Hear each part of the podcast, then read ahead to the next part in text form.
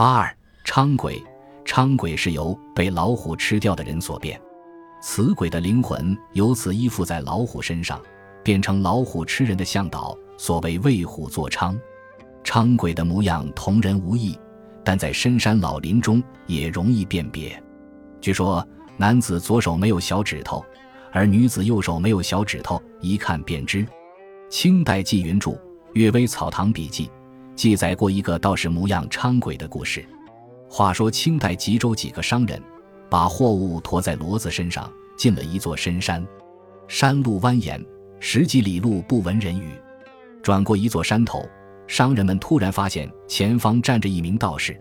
他身穿青色道袍，头戴棕帽，白面长髯，身形瘦削，在这寂无人烟的荒山中，倒也引人注目。罗邦走近了，那道士用手中的陈尾指着一名商人说：“你叫什么名字？”“我叫黄阿福，是何方人士？”商人照实做了回答：“哦，吉州黄阿福。”是了是了，那正是你。你原本是上界的仙人，谪居尘世，如今谪期已满，可以重返仙界。我是你成仙前度化你的本师，所以特地来接引你。你现在赶快跟我去吧。那黄阿福觉得奇怪，心想：我从小到大没有念过书，斗大的字不识一个，哪里像是仙人转世？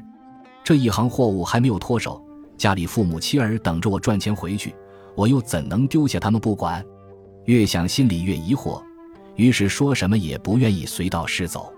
那道士见劝说无效，叹息一声，转头对众人说：“这人迷了本性，自甘堕落红尘，我也不能勉强。他既不去，仙界就空出了一个位置，你们可以补上。诸君今日有此际遇，足证也有仙缘，哪位愿随我去？”机不可失，时不再来，这可是千载难逢的好事啊！商人们面面相觑，也觉得十分突然。骡子一头头摇头晃脑，商人们如梦初醒，还是消掉货物要紧。于是，一个个摇摇头，赶着骡队走了。那倒是显出气呼呼的表情，往一条茅草丛生的小路走远了。商人们走出山口，寻着旅店。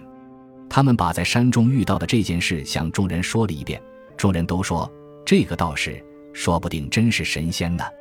其中有个好事者，第二天还特地沿着商人的原路去看个究竟。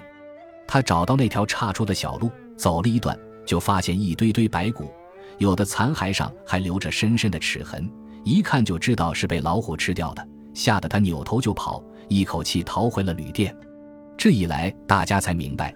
那个道士是一个伥鬼，伥鬼就是被老虎咬死的人所化的鬼魂，但他不仅不向老虎复仇，反而甘心为老虎所役使，设法引来生人送入虎口。黄阿福及其他商人无不感到庆幸。